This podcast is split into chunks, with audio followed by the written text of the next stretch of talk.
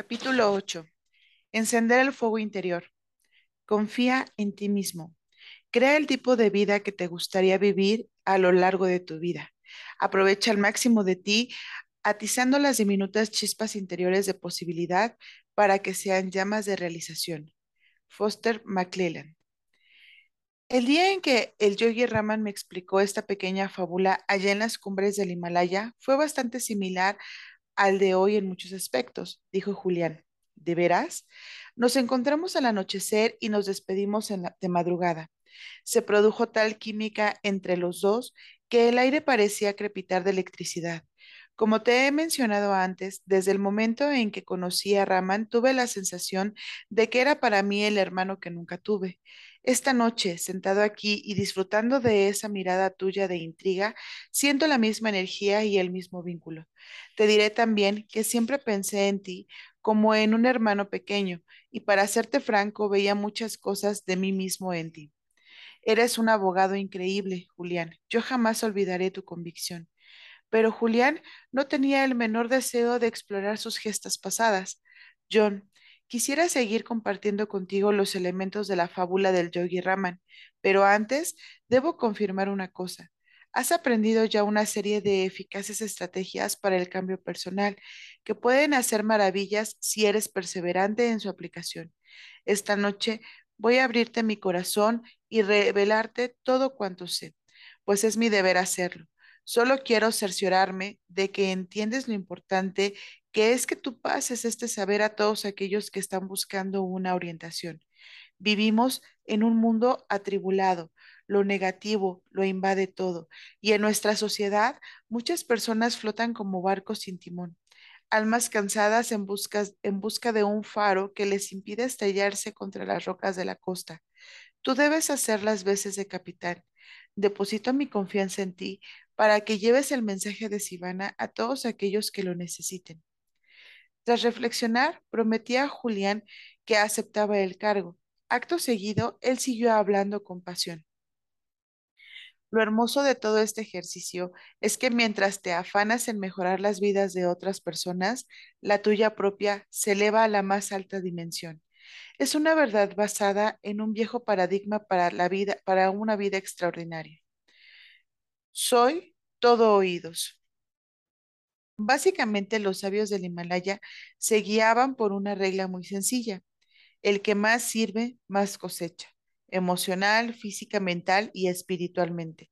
Este es el camino hacia la paz interior y la realización exterior. Leí una vez que la gente que estudia a los demás es sabia y que la que estudia a sí misma es esclarecida. Por primera vez, quizá, estaba ante un hombre que se conocía realmente a sí mismo, con su austero ropaje y la media sonrisa de un Buda joven en su cara saludable. Julián Mantle parecía tenerlo todo, salud perfecta, felicidad y un imperioso sentido de su papel en el caleidoscopio del universo. Sin embargo, no poseía nada.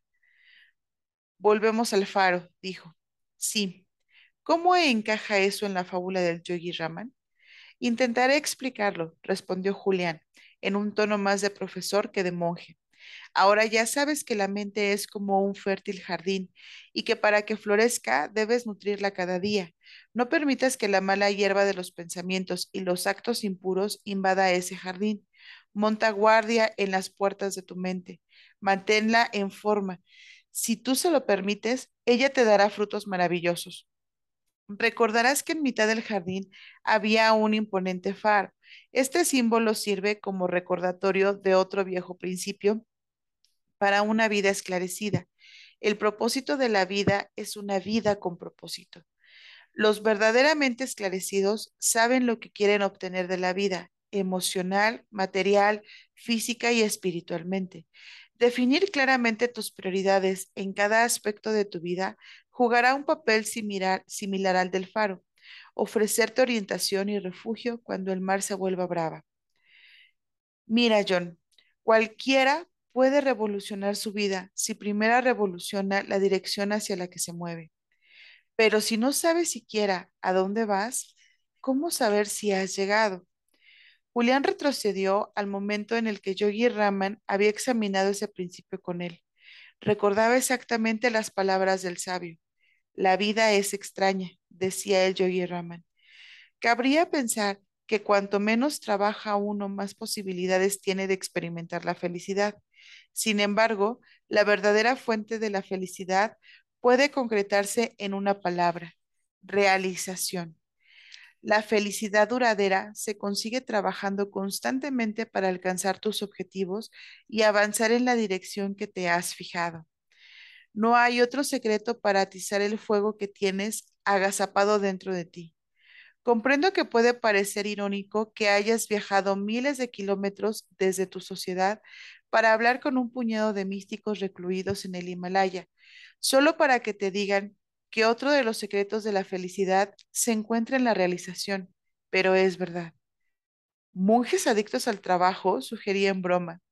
Todo lo contrario, esos sabios eran tremendamente productivos, sí, pero no en el sentido frenético de la palabra más bien en la excepción zen y apacible. Explícate. Todo lo que hacían tenía un propósito, aunque estaban apartados del mundo moderno y vivían una existencia altamente espiritual, eso no quita que fueran muy eficaces. Unos se pasaban el día escribiendo tratados filosóficos, otros creaban fabulosos poemas que desafiaban su capacidad intelectual y renovaban su creatividad. Otros, en fin, pasaban el tiempo dedicados a la silenciosa contemplación, como estatuas iluminadas en la postura de loto. Los sabios de Sivana no perdían el tiempo. Su conciencia colectiva les recordaba que sus vidas tenían un, objeto y un deber que cumplir. Esto es lo que me dijo el yogi Raman en Sivana, donde el tiempo parece detenerse. Tal vez te preguntes ¿Qué puede esperar alcanzar un grupo de sabios sin posesiones materiales, pero lo que uno persigue no ha de ser necesariamente algo material. Personalmente, mis objetivos son conseguir la serenidad, el autodominio y el esclarecimiento. Si cuando llegue al final de mi vida he fracasado en ello, seguro que, que moriré insatisfecho. Julián me dijo que era la primera vez que oía mencionar la mortalidad y a alguno de sus maestros. Y el yogi Rama lo notó en mi expresión. No has de preocuparte, amigo mío. Hace tiempo que superé los 100 años y no tengo planes de dejar esto a corto plazo. Yo creo que cuando uno sabe con claridad qué objetivos desea alcanzar en el curso de su vida, ya sean materiales, emocionales, físicos o espirituales, al final encuentra la alegría eterna. Tu vida será tan placentera como la mía. Estoy seguro de que conocerás una espléndida realidad, pero has de saber cuál es el propósito de tu vida y pasar esa visión al campo de la realidad mediante la acción consecuente. Los sabios lo llamamos Dharma, que es como se dice en, en sánscrito, el propósito de la vida. La satisfacción se deriva del hecho de realizar mi Dharma. Le pregunté, desde luego, el Dharma o del Dharma sale en la armonía interior y la satisfacción duradera. El Dharma se basa en el antiguo principio según el cual cada uno de nosotros tiene una misión heroica aquí en la tierra. A todos se nos ha concedido una serie única de dones y talentos que nos permitirán realizar nuestra tarea terrenal. La clave está en, descubrirlos y de paso descubrir cuál es el objetivo prioritario interrumpía Julián.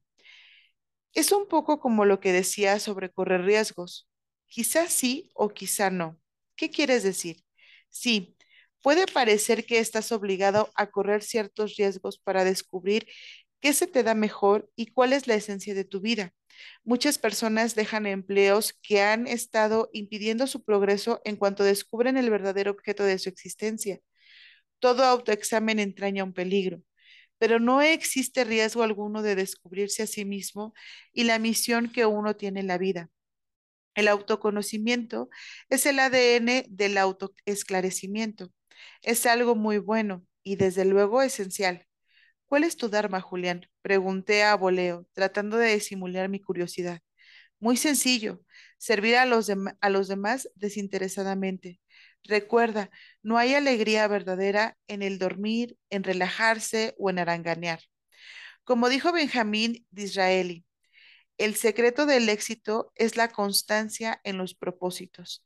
La felicidad que estás buscando vendrá a través de la reflexión sobre los objetivos que te hayas marcado, de las medidas que tomes a diario para conseguirlos.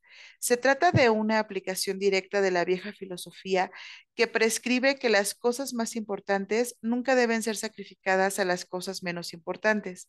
El faro de la fábula te servirá para recordarte el poder de marcarse objetivos claramente definidos y, lo más importante, de tener la fuerza de carácter necesaria para obrar en consecuencia. En las horas que siguieron, aprendí de Julián que las personas más desarrolladas y realizadas comprenden la importancia de explorar sus talentos, averiguar su propósito personal y aplicar sus dones humanos en esa dirección. Hay personas que sirven desinteresadamente a la humanidad como médicos, otros lo hacen como artistas. Algunos descubren que son grandes comunicadores y se convierten en maestros maravillosos, mientras que otros acaban viendo que su legado tendrá la forma de innovaciones en el campo de los negocios o la ciencia. La clave está en tener la disciplina y la visión necesaria para ver cuál es tu misión heroica y asegurarte de que sirva a los demás. ¿Viene a ser como fijarse metas? Fijarse metas es el punto de partida. Proyectar tus objetivos libera los jugos creativos que te ponen en el camino de tu finalidad en la vida. Lo creas o no, el yogi Raman y los otros sabios eran muy exigentes en sus metas. Me tomas el pelo, monjes super, perdidos en el Himalaya, meditando toda la noche y fijándose en metas por el día, estupendo. Juzga por los resultados, John. Mírame a mí. A veces ni yo mismo me reconozco cuando me veo en el espejo. Mi antaño insatisfactoria, mi antaña insatisfactoria existencia ha sido reemplazada por una vida llena de aventura, misterio y excitación. Soy joven otra vez y disfruto de una salud perfecta. La sabiduría que comparto contigo es tan poderosa, tan importante y tan vital que solo has de dejar que penetre en ti. Eso hago, Julián, en serio. Todo cuanto has dicho hasta ahora tiene sentido, aunque alguna técnica me parece un poco rara, pero te he prometido intentarlo y lo haré. Si he visto más allá que otros, es simplemente porque he contado con grandes maestros, dijo Julián con humildad. Te pondré otro ejemplo. El yogi Raman era un experto arquero, un auténtico maestro. Para ilustrar su filosofía sobre la importancia de marcarse objetivos claramente definidos en cada aspecto de la vida, me brindó una demostración que jamás olvidaré. Cerca de donde estábamos había un roble imponente. El sabio arrancó una rosa de la guirnalda que solía llevar puesta y la colocó en mitad del tronco. Luego sacó tres objetos de la mochila que llevaba consigo siempre que se aventuraba en cumbres distantes como la que estábamos visitando. El primer objeto era su arco favorito, que estaba hecho de una madera de sándalo muy, muy fragante, pero robusta a la vez. El segundo era una flecha. El tercero era un pañuelo blanco, como los que yo solía llevar en el bolsillo de mis costosos trajes para impresionar a jueces y jurados, añadió Julián como disculpándose. El yogi Raman le pidió entonces que le pusiera el pañuelo sobre los ojos a modo de venda. ¿A qué distancia estoy de la rosa? preguntó el yogi a su pupilo. A unos treinta metros, calculó Julián. ¿Me has visto alguna vez practicando el antiquísimo deporte del tiro con arco? preguntó el sabio, sabiendo perfectamente cuál iba a ser la respuesta. Te he visto dar en una diana casi 90 metros y no recuerdo que hayas fallado ni una sola vez a la distancia de ahora, dijo Julián. Luego, con los ojos tapados por el pañuelo y los pies bien apoyados en tierra, el maestro tensó el arco y disparó la flecha apuntando a la rosa que colgaba del tronco del roble. La flecha se hincó en el arco con un golpe sordo, fallando estrepitosamente el tiro. Pensaba que ibas a hacer alarde de tus mágicas habilidades, Yogi Raman. ¿Qué ha pasado? Si estamos en este lugar tan apartado, es solo por una razón. He accedido a revelarte todos mis conocimientos mundanos. La demostración de hoy tiene por objeto reforzar mis consejos sobre la importancia de marcarse objetivos claramente definidos y de saber exactamente a dónde vas. Lo que acabas de ver confirma el principio más importante para cualquiera que busque alcanzar sus metas y cumplir el propósito de su vida. Es imposible dar a un blanco que no puedes ver. La gente se pasa la vida soñando con ser felices, vivir con más vitalidad y tener abundancia de pasión y dinamismo, pero no ven la importancia de invertir, aunque solo sean 10 minutos al mes, en escribir cuáles son sus metas y pensar en el significado de sus vidas, en el Dharma. Fijarte objetivos cambiará radicalmente tu vida. Tu mundo se volverá más pleno, más placentero y más mágico.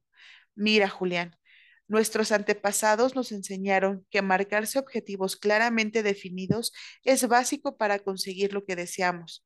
De dónde tú vienes, la gente se marca objetivos materiales. Eso no tiene nada de malo, si es lo que uno más valora en la vida. Sin embargo, para alcanzar el autodominio y el esclarecimiento interior, debes también fijarte objetivos en otros campos. Te sorprendería saber que yo tengo objetivos claramente definidos con respecto a la tranquilidad de ánimo, la energía cotidiana y el amor hacia cuantos me rodean? Fijarse metas no es únicamente para abogados como tú, que viven en un mundo lleno de atractivos materiales. Cualquiera que desee mejorar la calidad de su mundo interior y exterior hará bien en agarrar un papel y ponerse a escribir sus objetivos. Es a partir de ahí que entrarán en funcionamiento fuerzas naturales que irán transformando los sueños en realidades. Lo que estaba oyendo me fascinaba. Cuando yo jugaba al fútbol en el instituto, nuestro entrenador siempre hablaba de la importancia de saber lo que queríamos conseguir en cada jugada. Conoce el resultado era su credo personal y nuestro equipo jamás salía al terreno de juego sin un plan bien definido que nos condujese a la victoria. Me pregunté cómo era que, a medida que me hacía mayor, nunca me tomaba el tiempo necesario para desarrollar una táctica de juego aplicable a mi vida. Quizá Julián y el Yogi Raman tenían algún truco para eso. ¿Qué tiene de especial poner por escrito tus objetivos? ¿Cómo puede algo tan simple ser tan decisivo? Pregunté. Tu evidente interés me sirve de inspiración, dijo Julián complacido. El entusiasmo es una de las claves para una vida de éxito y me alegra comprobar que aún conservas el tuyo. Antes te enseñé que cada uno de nosotros tiene unos 60 mil pensamientos al día por término medio, anotando tus deseos y objetivos en un papel. Lo que haces es sondear una bandera roja para que tu subconsciente sepa que este pensamiento es más importante que los otros 59.999. Tu mente, por lo tanto, empezará a buscar la realización de tu destino como si fuera un misil. De hecho, es un proceso científico. La mayoría de las personas no es consciente de ello. Algunos de mis socios son verdaderos haces marcándose objetivos, observé, y ahora que lo pienso, son los que más han prosperado, económicamente hablando, de entre la gente que conozco. Pero no diría que sean los más equilibrados. Tal vez no se han marcado las metas correctas. Mira, John, la vida suele dar lo que le pides. En general, la gente quiere sentirse mejor, tener más energía o vivir con mayor satisfacción. Pero cuando preguntas qué es exactamente lo que quieren, no saben responder. La vida cambia desde el momento en que empiezas a buscar cuál es tu Dharma, dijo Julián, irradiando verdad a través de sus ojos. ¿Nunca conociste a alguien con un nombre raro y luego empezaste a ver ese nombre en todas partes, la prensa, la televisión, la oficina? ¿O no te has interesado alguna vez por algo qué sé yo, la pesca con mosca, y luego has visto que donde quiera que ibas oías cantar las excelencias de la pesca con mosca. Esto es solo una ilustración del antiguo principio que el yogi Raman denominaba yoriki, que significa mente concentrada. Concentra hasta el último gramo de tu energía mental en descubrirte a ti mismo. Aprende en qué destacas y qué te hace feliz. A lo mejor, dada tu paciencia y lo que te encanta enseñar, deberías ser maestro de escuela. Quizá eres un pintor o un escultor frustrado. Sea como sea, busca tu pasión y lánzate a ella. Ahora que lo pienso bien, sería muy triste llegar al cabo de mi vida sin darme cuenta de que tenía un don especial que hubiera podido liberar el potencial de mi mente y ayudar a los demás, aunque fuera un poco. Exacto. A partir de ahora mismo, intenta concentrar tu objetivo en la vida. Despierta tu mente a la abundancia de posibilidades. Empieza a vivir con más entusiasmo. La mente humana es el mejor filtro. Si se usa adecuadamente, descarta lo que percibes como no importante y te da solamente la información que estás buscando. Ahora mismo, mientras estamos aquí sentados, hay muchas cosas a las que no prestamos atención. Por ejemplo, la risa de unos enamorados mientras pasean por la calle, ese pez que hay en la pecera que tienes detrás, el aire frío que sale del acondicionador, los latidos de mi corazón.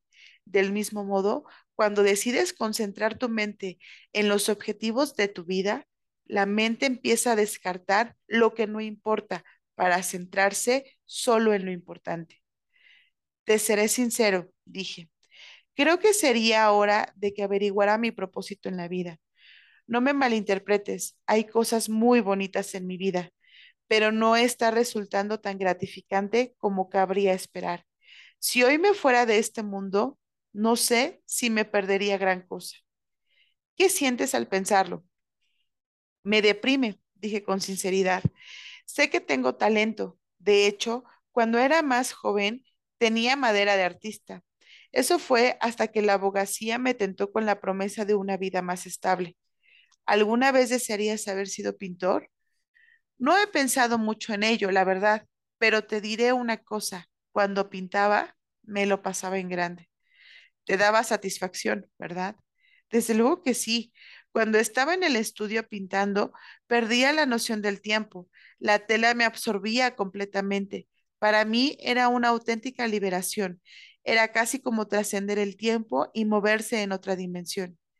Eso es debido al poder de concentrar la mente en algo que te gusta. Goethe dijo que estamos hechos y moldeados por lo que amamos. Puede que tu Dharma sea iluminar el mundo con preciosos cuadros. Podrías invertir un poco de tiempo cada día en pintar.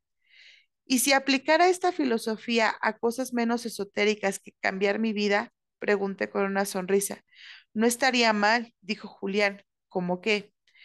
Supón que uno de mis objetivos, aunque secundario, fuese eliminar los michelines que adornan mi cintura. ¿Por dónde empezaría? No te dé vergüenza. Para dominar el arte de marcarse y conseguir objetivos hay que empezar por cosas pequeñas. Es más, ejercitarse en lograr pequeñas hazañas te prepara para abordar las grandes. Bien, y respondiendo a tu pregunta, no hay nada de malo en proyectar una serie de pequeños objetivos mientras uno planifica los más importantes. Julián me dijo que los sabios de Sivana habían creado un, modo de, un método de cinco pasos para hacer realidad el propósito de sus vidas. Era un método sencillo y práctico y funcionaba. El primer paso era formarse una clara imagen mental del resultado. Julián me dijo que si se trataba de perder peso, yo debía visualizarme cada mañana recién levantado como una persona delgada en forma, llena de vitalidad y energía, Cuanto más clara fuese la imagen mental, más efectivo sería el proceso. Dijo que la mente es una verdadera mina de poder y que este simple imaginarme objetivo abriría las puertas para la consecución de mi deseo. El segundo paso consistía en someterme a mí mismo a presiones positivas. La razón principal de que la gente no persevere en las cosas que se propone es que es muy fácil caer en los viejos hábitos. La presión no es siempre algo malo. Puede inspirarte para alcanzar grandes cosas. La gente suele conseguir cosas importantes cuando está entre la espada y la pared y se obliga a echar mano del potencial que lleva en su interior. ¿Cómo puedo yo crear esa presión positiva? Pregunté, pensando ya en las posibilidades de aplicar este método a todo, desde levantarme más temprano a ser un padre más paciente y afectuoso. Hay muchas maneras. Una de las mejores es el compromiso público. Di a todo el mundo que sabes que vas a perder esos kilos de más o escribir esa novela o cualquier otro objetivo que hayas marcado. Una vez hagas públicas tus metas, verás que la presión te estimula a trabajar en la dirección fijada, pues a nadie le gusta parecer un fracasado. En Sivana, mis maestros empleaban medios más drásticos para concitar esa presión positiva. Se decían unos a otros que de no cumplir sus compromisos, como ayunar una semana o levantarse cada día a las cuatro para meditar, bajarían a la cascada y se pondrían bajo el agua helada hasta que se les entumecieran las extremidades. Esto es un ejemplo límite del poder de la presión a la hora de, de forjarse buenos hábitos. Ejemplo límite me parece una manera muy suave de llamarlo, Julián. Qué extravagante ritual, pero extraordinariamente efectivo. Fíjate que si entrenas a tu mente para que asocie el placer de los buenos con los buenos hábitos y el castigo con los malos, tus flaquezas caerán muy pronto. Has dicho que había que seguir cinco pasos para realizar mis deseos, dije impaciente. ¿Cuáles son los tres restantes? Sí, John. El primer paso es tener una visión clara del resultado.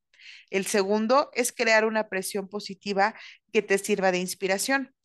El tercer paso es muy simple. Nunca te marques una meta sin fijar un plazo.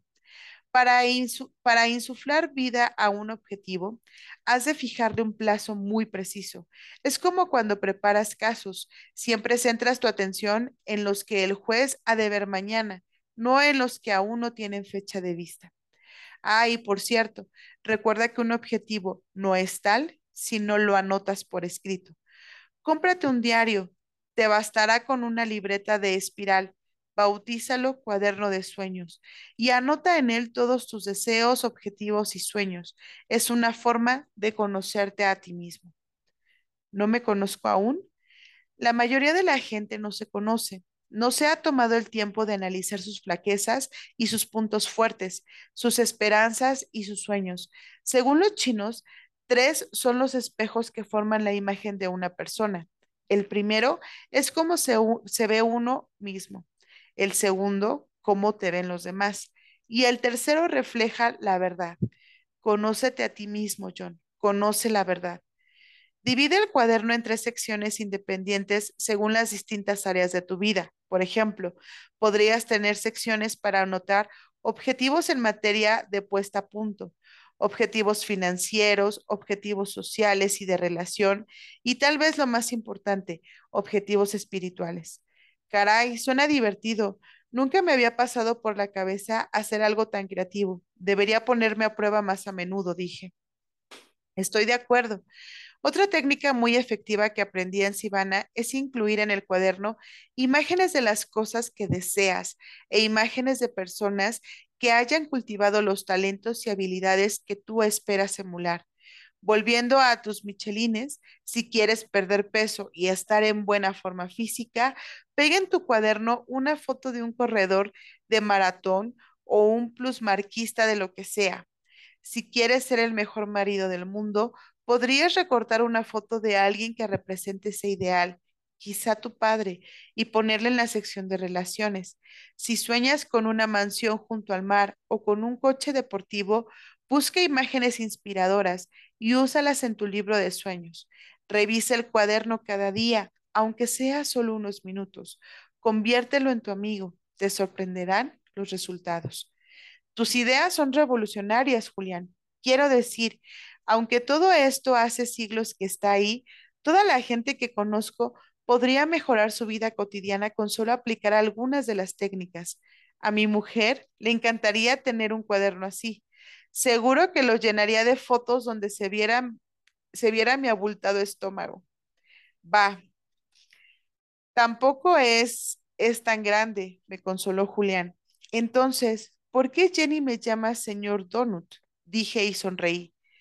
Julián se echó a reír. Yo no pude por menos de imitarle. Al momento estábamos los dos carcajeándonos. Si no te ríes de ti mismo, ¿de quién te vas a reír? Dije. Tienes toda la razón, amigo mío. Cuando era un abogado famoso, uno de mis principales problemas era que me tomaba la vida demasiado en serio. Ahora soy más bromista y más infantil. Disfruto de todo lo que me da la vida, por pequeño que sea, pero vamos al grano. Tengo mucho que decirte y me está saliendo todo de golpe. Volvamos al método de los cinco pasos para conseguir tus metas. Una vez te formas una imagen mental del resultado, creas un poco de presión positiva, fijas un plazo y te pasas tu compromiso al papel. El siguiente paso es aplicar lo que el Yogi Raman llama la regla mágica del 21.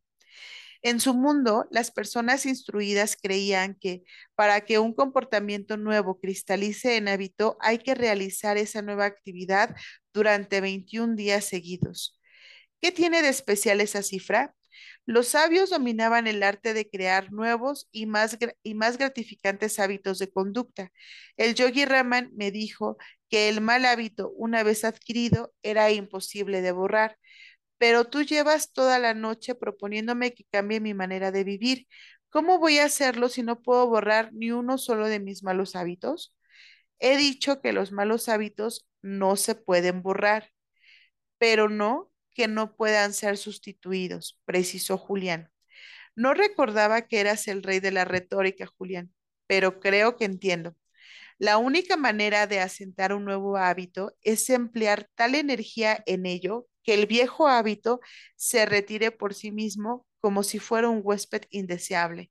Este proceso se completa generalmente en 21 días, el tiempo necesario para crear un nuevo camino neuronal.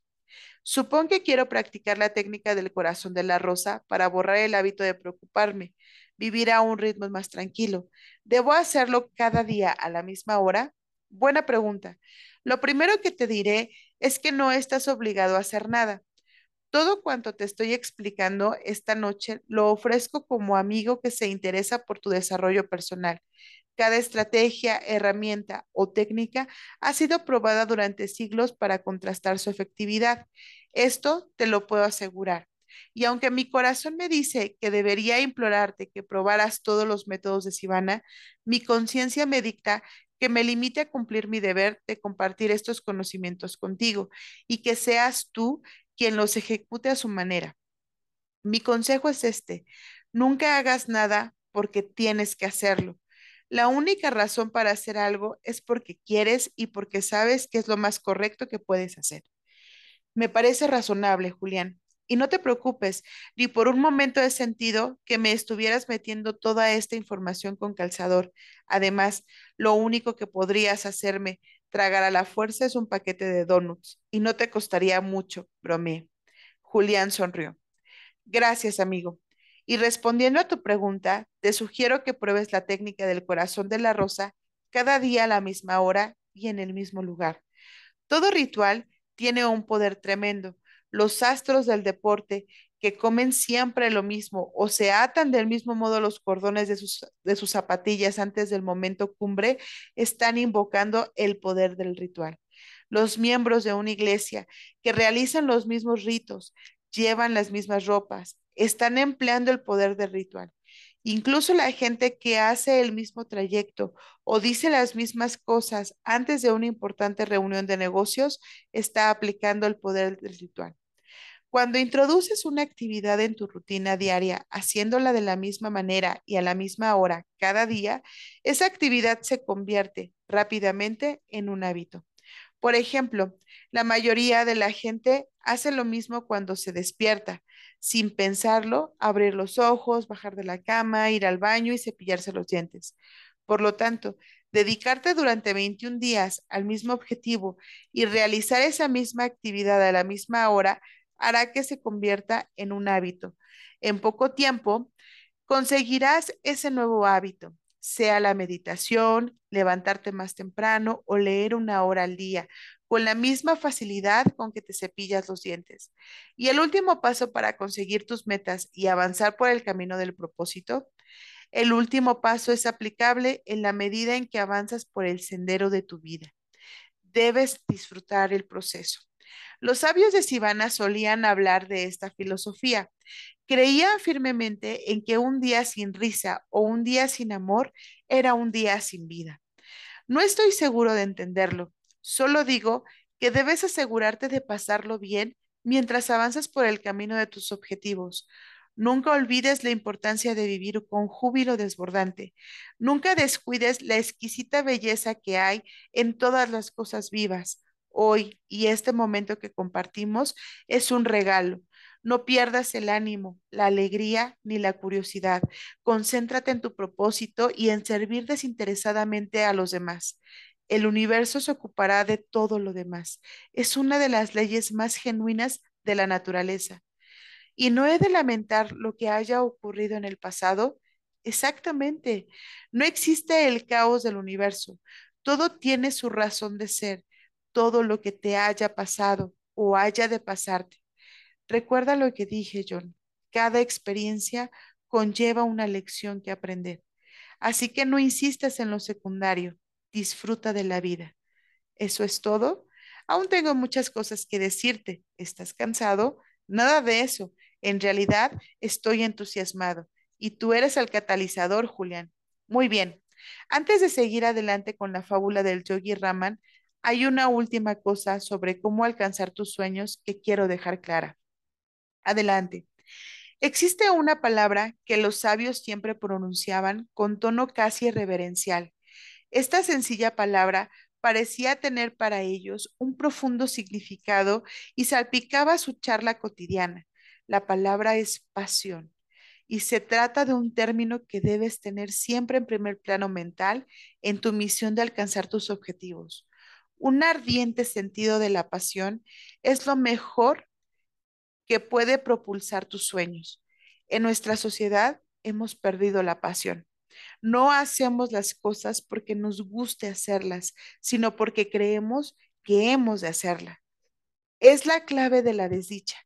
Y no estoy hablando de la pasión romántica, aunque este es otro de los ingredientes para una existencia inspirada. Estoy hablando de una pasión por la vida. Reclama la alegría de despertar cada mañana lleno de energía y júbilo. Insufla el fuego de la pasión a todo lo que hagas. Pronto cosecharás recompensas, tanto materiales como espirituales. Lo dices como si fuera fácil, y lo es. A partir de esta noche, toma el control sobre tu vida, decídete de una vez por todas a ser el dueño de tu destino corre tu propia carrera, descubre tu vocación y empezarás a experimentar el éxtasis de una vida inspirada. Por último, recuerda que lo que está detrás y lo que está delante de ti no es nada comparado con lo que está dentro de ti. Gracias, Julián. Realmente necesitaba oírlo.